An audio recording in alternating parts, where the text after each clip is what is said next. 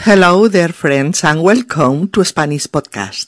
I am Mercedes, and we are broadcasting this podcast from Barcelona. In our 125th episode, we are again with one of uh, our couple of friends, Jorge and Silvia, who met in uh, 58th episode, Them Holidays. Now is a Saturday morning and the couple is having breakfast. Sylvia just found in the paper a test to detect a disease for our time, work addiction.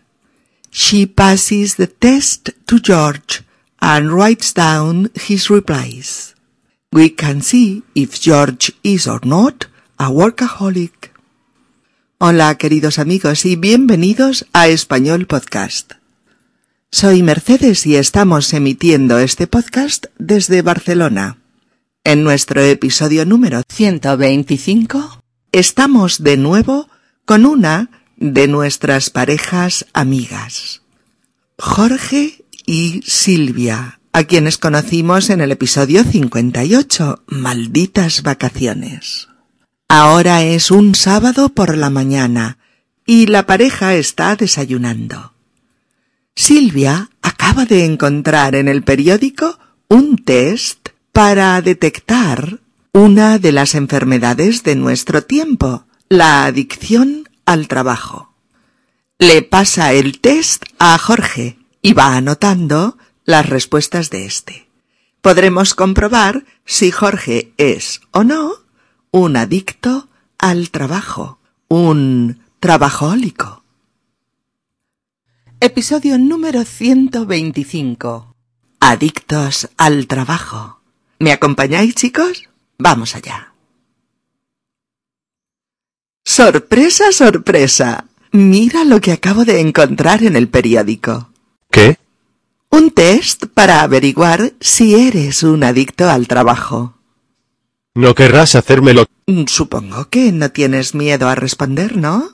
Claro que no. Qué tontería. Yo no soy un adicto. Vale. ¿Te atreves? Claro, ahora me has picado. Venga, dispara. Mira, la primera pregunta es ¿Cumples regularmente tu horario de trabajo? ¿O sueles quedarte más tiempo del que marca tu horario? Puedes contestar sí, a veces o no. Pues depende. Si la situación lo requiere, me quedo más tiempo. Mm, entonces pongo a veces. Aunque tú y yo sabemos que esa situación se da con mucha frecuencia. Mm. Vamos con la segunda. ¿Sigues trabajando en casa después de la jornada laboral? ¿Trabajas los fines de semana? ¿Trabajas en vacaciones? Hombre. Depende.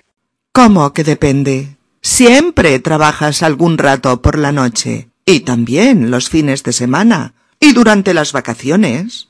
¿Qué quieres? Hay cosas urgentes que no pueden esperar. O sea, que pongo que sí. Otra. ¿Llevas siempre contigo el portátil o el pendrive de casa al trabajo y del trabajo a casa? Eso es inevitable. Ya, inevitable. Hmm, Pues otro sí. Cuarta pregunta. ¿Recibes más llamadas de colegas que de amigos? ¿En tu agenda telefónica hay más números de colegas de la oficina que de amigos? A ver. Déjame pensar. Yo diría que no. Eh, mitad y mitad. Mm, vale, mitad y mitad. Otra. ¿Te aburres los domingos o cuando tienes un día libre? ¿Las vacaciones te resultan interminables? ¿Y sientes como una especie de síndrome de abstinencia respecto al trabajo? Pues, Hombre, Paco, sé sincero. En vacaciones te pones fatal. eso no es cierto. Depende de a dónde vamos y qué hacemos. Pero, sí, a veces me resultan interminables. Bueno, a veces. Mira, esta es buena. ¿Tu pareja y tus amigos te dicen constantemente que trabajas demasiado? Cuando te lo dicen, ¿te enfadas? Hombre. Es que a veces te pones muy pesada. Ah, me olvidaba de que la culpable soy yo. Esta es un sí. Te lo decimos a menudo y sueles enfadarte. Mira, esta pregunta va ligada a la anterior. ¿Tienes conflictos con tu pareja a causa de tu dedicación al trabajo? ¿Crees que esa dedicación afecta negativamente a tus relaciones familiares? Pues no. Mm, Yo no estaría tan segura. Solemos discutir por ese tema. No exageres. Lo comentamos. Pero no discutimos. Seré buena y pondré a veces, aunque yo creo que sí, que nos afecta de alguna manera. Mira esta otra. ¿Tu vida familiar y social es tan importante como tu vida laboral? No, mi vida familiar es más importante. Perdona, cariño, pero los hechos demuestran lo contrario. Hay días en los que apenas nos vemos. De acuerdo, pero mi intención no es esa. Ya, pero obras son amores y no buenas razones. No seas tan dura conmigo. Sigamos. ¿Piensas en el trabajo mientras comes, mientras conduces, mientras los otros hablan o cuando te vas a dormir? No siempre, pero a veces no puedo evitarlo.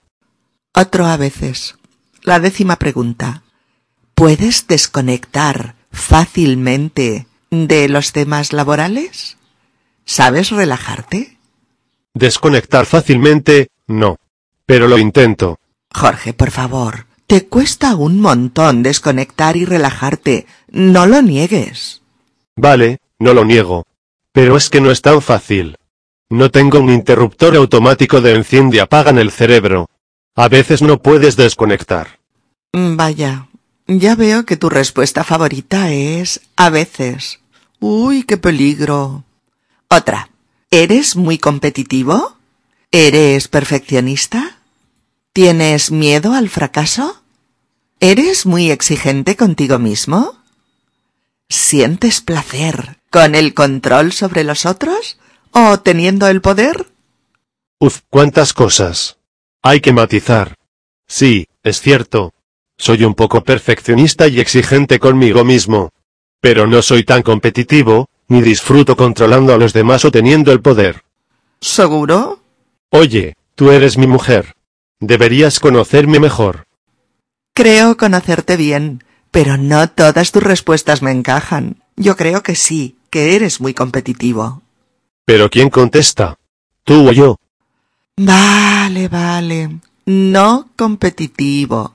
No controlador. Eh, pero perfeccionista y autoexigente en un 50%. Seguimos.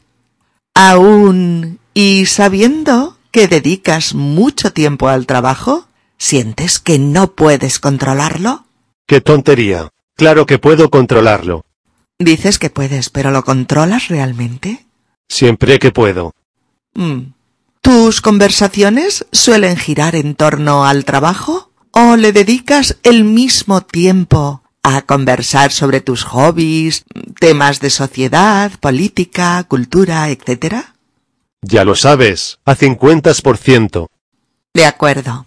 ¿Eres incapaz de delegar responsabilidades en los demás? ¿Piensas que los otros no lo harán tan bien como tú? No me cuesta delegar responsabilidades. Pero tengo que mirar con lupa en quien delego.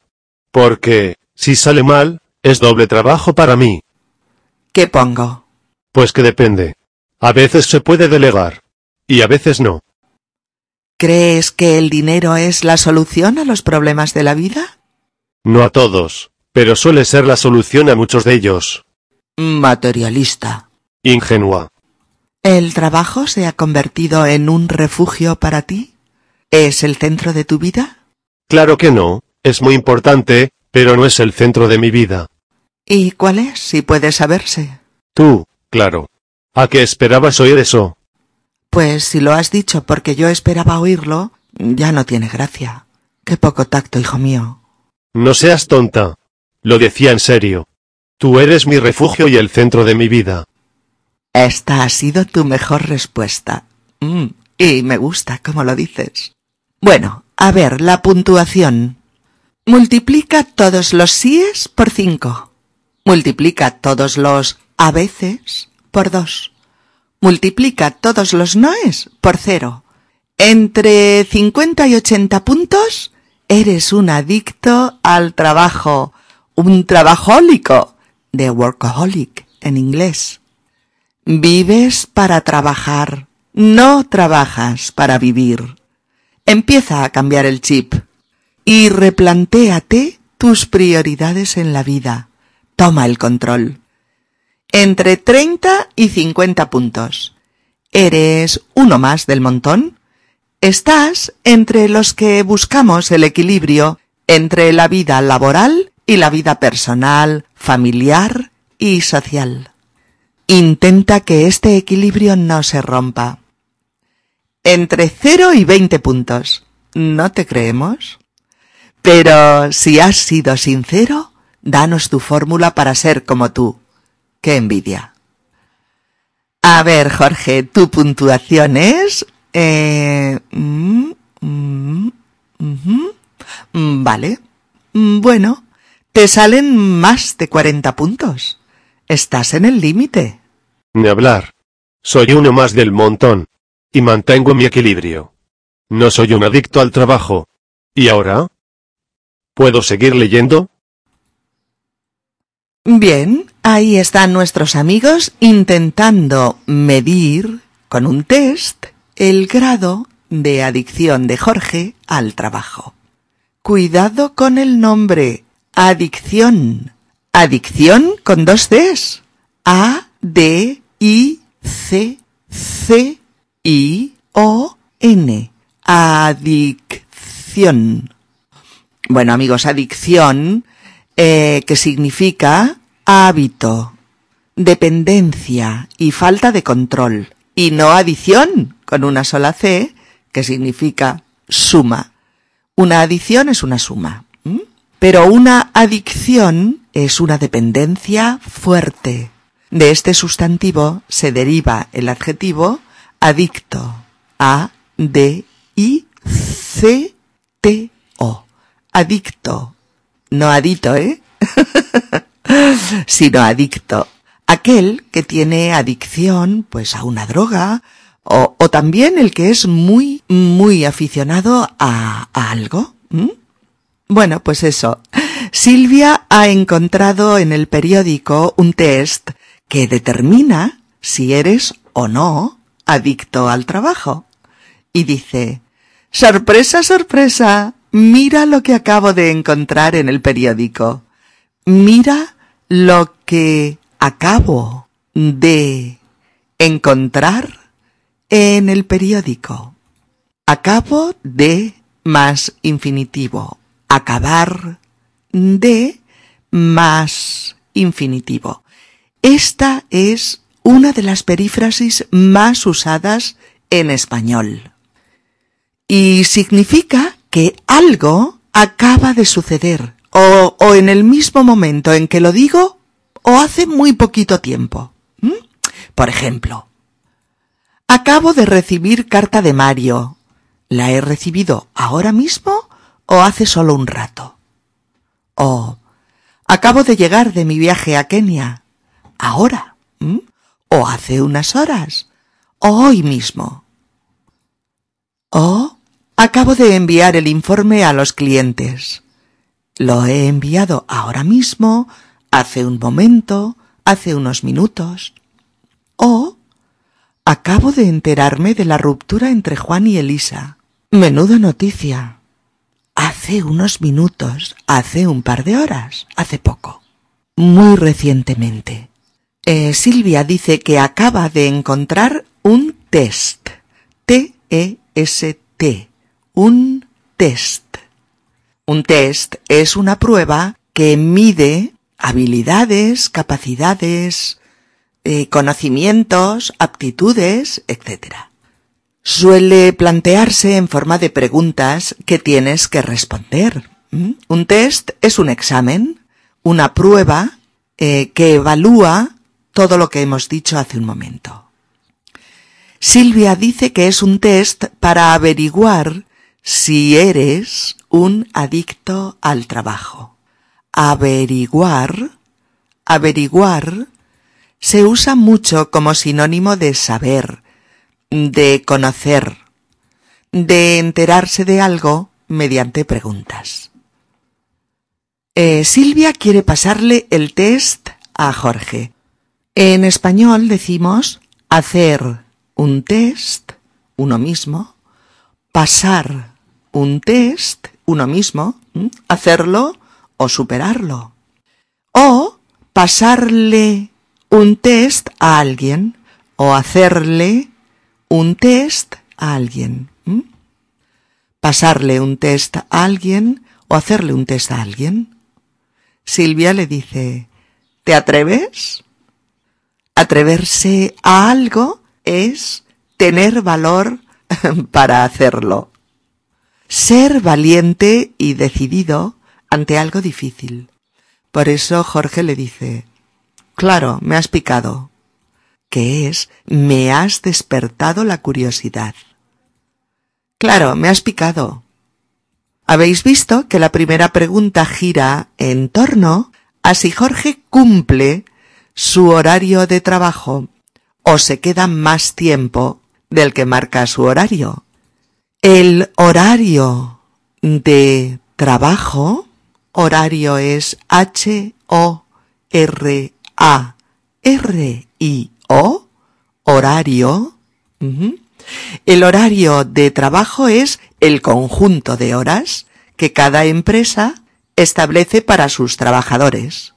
Puede decirse horario de trabajo, horario laboral o jornada laboral. ¿De acuerdo? Horario de trabajo, horario laboral o jornada laboral. Cumplir ese horario, cumplir, C-U-M-P-L-I-R, cumplir ese horario es trabajar esas horas, ni más horas ni menos horas. Si no lo cumples, es porque trabajas menos horas, cosa que la empresa no te permitirá y te echará a la calle. o porque trabajas más horas de las que marca tu horario, con lo que tu empresa estará encantada. Quedarse más tiempo quedarse más tiempo es estar más tiempo en el lugar de trabajo, permanecer durante más horas. Si cumples tu horario regularmente, con regularidad, es porque todos los días entras y sales a la misma hora. ¿Entras y sales a la misma hora? Jorge dice que, que depende. Si la situación lo requiere, me quedo más tiempo. Depende. Si la situación lo requiere, me quedo más tiempo. Es decir, si la situación lo exige, estoy más horas. ¿Mm? Cuando Silvia le pregunta si sigue trabajando en casa después de la jornada laboral, o si trabaja durante los fines de semana o en vacaciones, Jorge vuelve a decir, hombre, depende. hombre, depende. Hombre, H-O-M-B-R-E, hombre, en este contexto y dicho con este tono, es una muletilla que se usa de forma similar a bueno, o verás, o en este caso, pero decimos mucho más, hombre. Y depende, D-E-P-E-N-D-E, depende, quiere decir, según las circunstancias. A veces sí y a veces no. Algo pasa en función de la situación. Habéis visto que Silvia contesta, ¿Cómo que depende? ¿Cómo que depende? Una frase exclamativa e interrogativa que expresa desconfianza, crítica y que niega lo que dice el otro, como en estos casos. ¿Cómo que no vendrás a mi fiesta? No puedes hacerme eso. Oh, ¿cómo que? ¿Cómo que te has quedado sin dinero, hijo? Pero si ayer te di cien euros. Oh, ¿cómo que no comes carne? Pero si he preparado una barbacoa. Cuando Silvia le pregunta si recibe más llamadas telefónicas de colegas que de amigos, se refiere a los compañeros de trabajo. ¿Mm? Aquí, colegas son los compañeros de trabajo. Cuando hablan de las vacaciones, Silvia le pide sinceridad. Hombre, Paco, sé sincero. Y le recuerda que en vacaciones se pone fatal. Ponerse, ponerse de una manera, es adoptar un nuevo estado, ¿eh? Mm, sufrir cambios no habituales.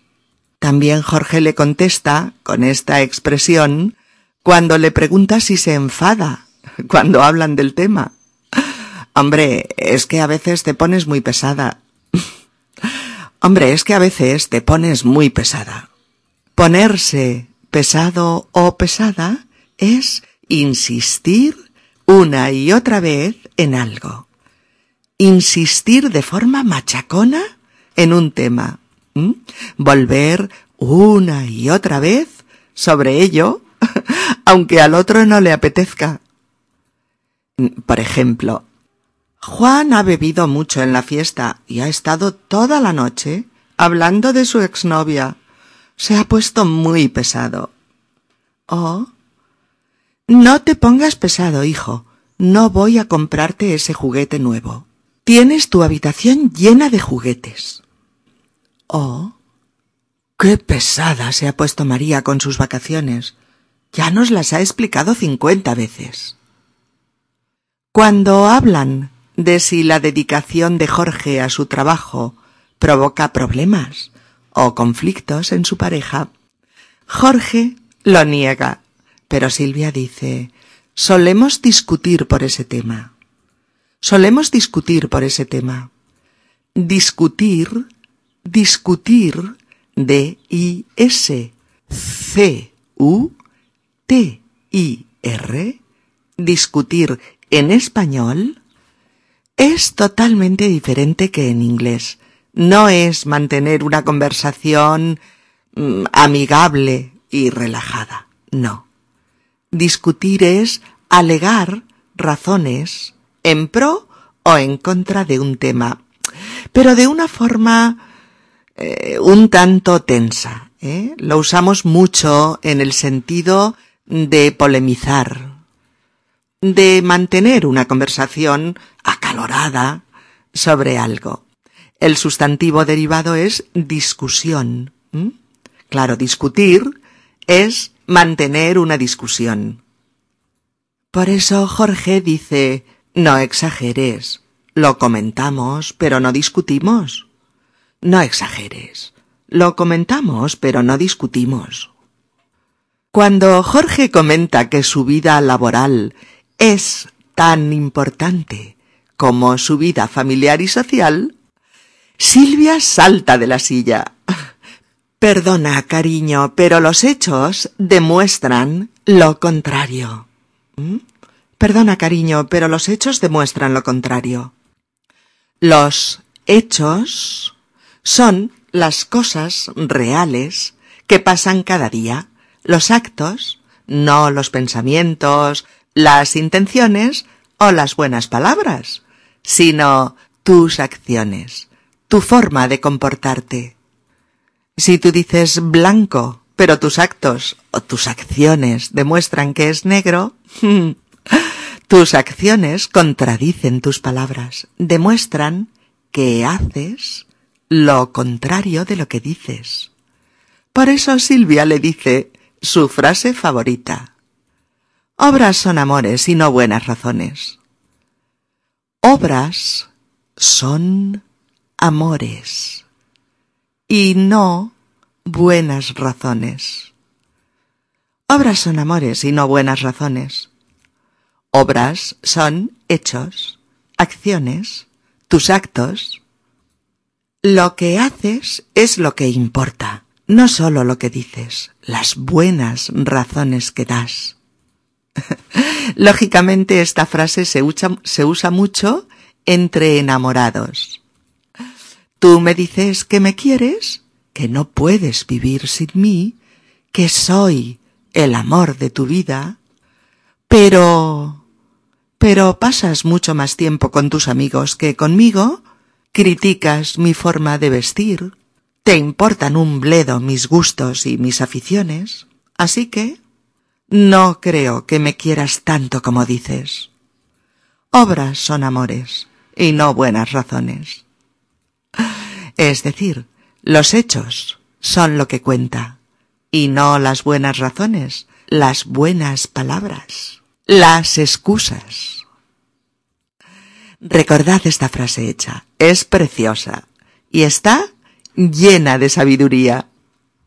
Hay una pregunta que plantea dos temas que van juntos.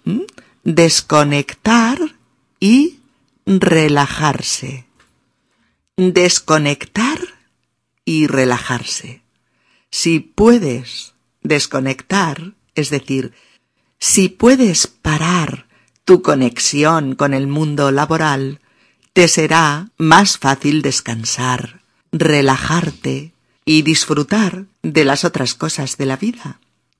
Si no desconectas, difícilmente podrás relajarte. Jorge protesta diciendo No tengo un interruptor automático de enciende-apaga en el cerebro. A veces no puedes desconectar. No tengo un interruptor automático de enciende-apaga en el cerebro. A veces no puedes desconectar. Interruptor, el interruptor. El interruptor es el dispositivo que abre y cierra un circuito eléctrico. Normalmente la llave que enciende y apaga una luz, una cafetera eléctrica, una lámpara, una aspiradora, etc. En varios momentos hablan del exceso de dedicación al trabajo.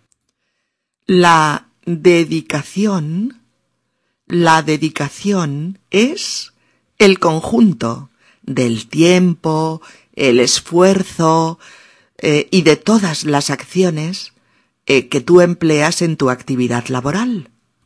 La dedicación a tu trabajo es el conjunto de horas que trabajas, todas las energías que empleas en ello, tu entrega a la actividad laboral, tus responsabilidades, todo.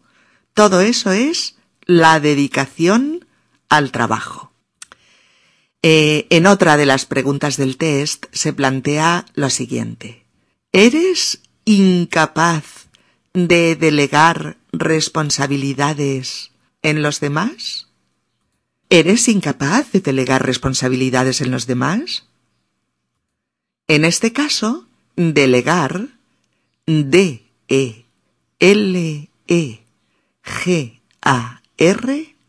delegar significa eh, ser capaz de encargar a otro tareas que tú no tienes tiempo de hacer. Delegar es autorizar a otro trabajos de tu responsabilidad. Confiar a otro profesional tus responsabilidades. Jorge admite que es capaz de delegar, pero que tiene que mirar con lupa, cuidadosamente, en quién delega para asegurarse de que el trabajo se hará bien. La última pregunta es si el trabajo se ha convertido en un refugio para él y si es el centro de su vida. Refugio, R-E-F-U-G-I-O, un refugio es un lugar de protección para ti. Un amparo donde estás a salvo de agresiones o problemas o temas que no te interesan. Un refugio de montaña es el lugar, por ejemplo, donde los excursionistas pueden protegerse de una tormenta, descansar y reponerse del cansancio. O un refugio atómico, que es un espacio en el que puedes protegerte de los efectos de una explosión nuclear.